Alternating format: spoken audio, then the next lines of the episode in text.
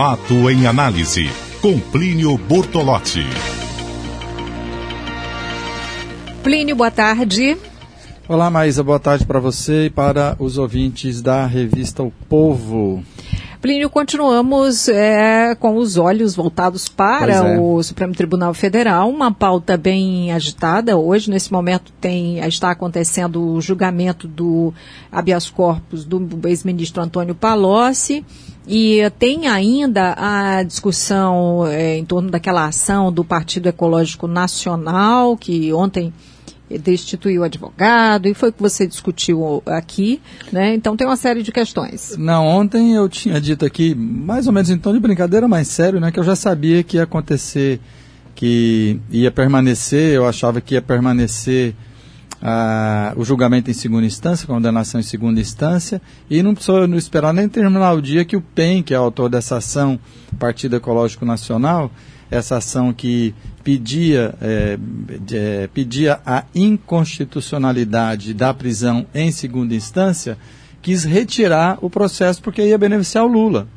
Então você vê a firmeza ideológica desse partido ou a, a, firmeza que ele acha que deve ter as leis. Ele achava algum tempo atrás que não devia ter condenação em segunda instância, entrou com uma medida dizendo que condenar em segunda instância era, era inconstitucional, agora que viu que ia beneficiar o Lula, quer retirar o processo.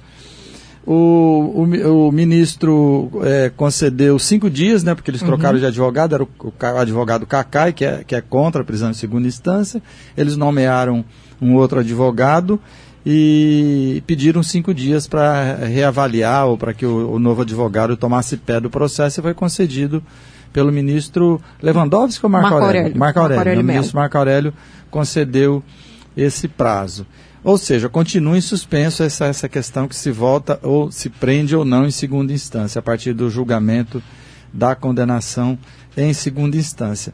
Agora, tudo é meio está meio atravessado no tribunal, porque eles estão discutindo agora o habeas corpus do Palocci e estão discutindo se o plenário vai votar esse, esse, esse habeas corpus, porque eles estão dizendo o seguinte, que devia ter sido votado na turma do ministro Fachin e não que ele deveria ter sido levado a plenário porque pode se levar em plenário por algum motivo relevante e tal.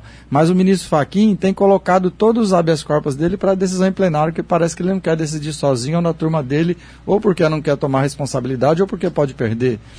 Então fica essa discussão. Então que os ministros, é, o Lewandowski que estava falando agora há pouco, que, que, que não pode levar todos os habeas corpus a plenário, porque senão o plenário não vai dar vencimento.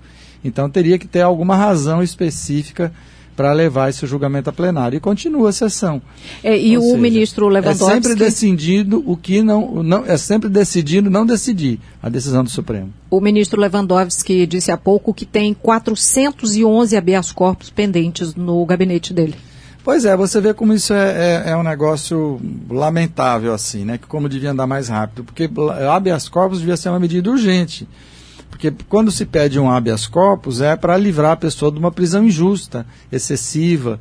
Quer dizer, se, se demora para esse habeas corpus para julgar um mês, dois, três, quatro, cinco meses, há um prejuízo muito grande ao, como eles chamam lá, de paciente, né? A pessoa que está é, precisando ou achando que deve estar livre, né?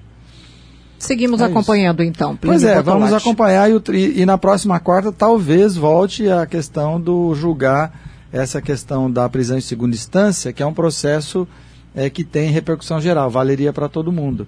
E até lá não se sabe o que vai ser decidido, mas como eu disse ontem também, parece que está chegando a um consenso ao tribunal, mesmo aqueles, é, pela, pelo menos pelas, inform pelas informações que se tem, mesmo aqueles ministros que são contra a prisão em segunda instância, talvez refletindo, pensando, achando que não se deve mexer mais nessa questão agora. Ou seja, se assim for, o Lula vai permanecer preso.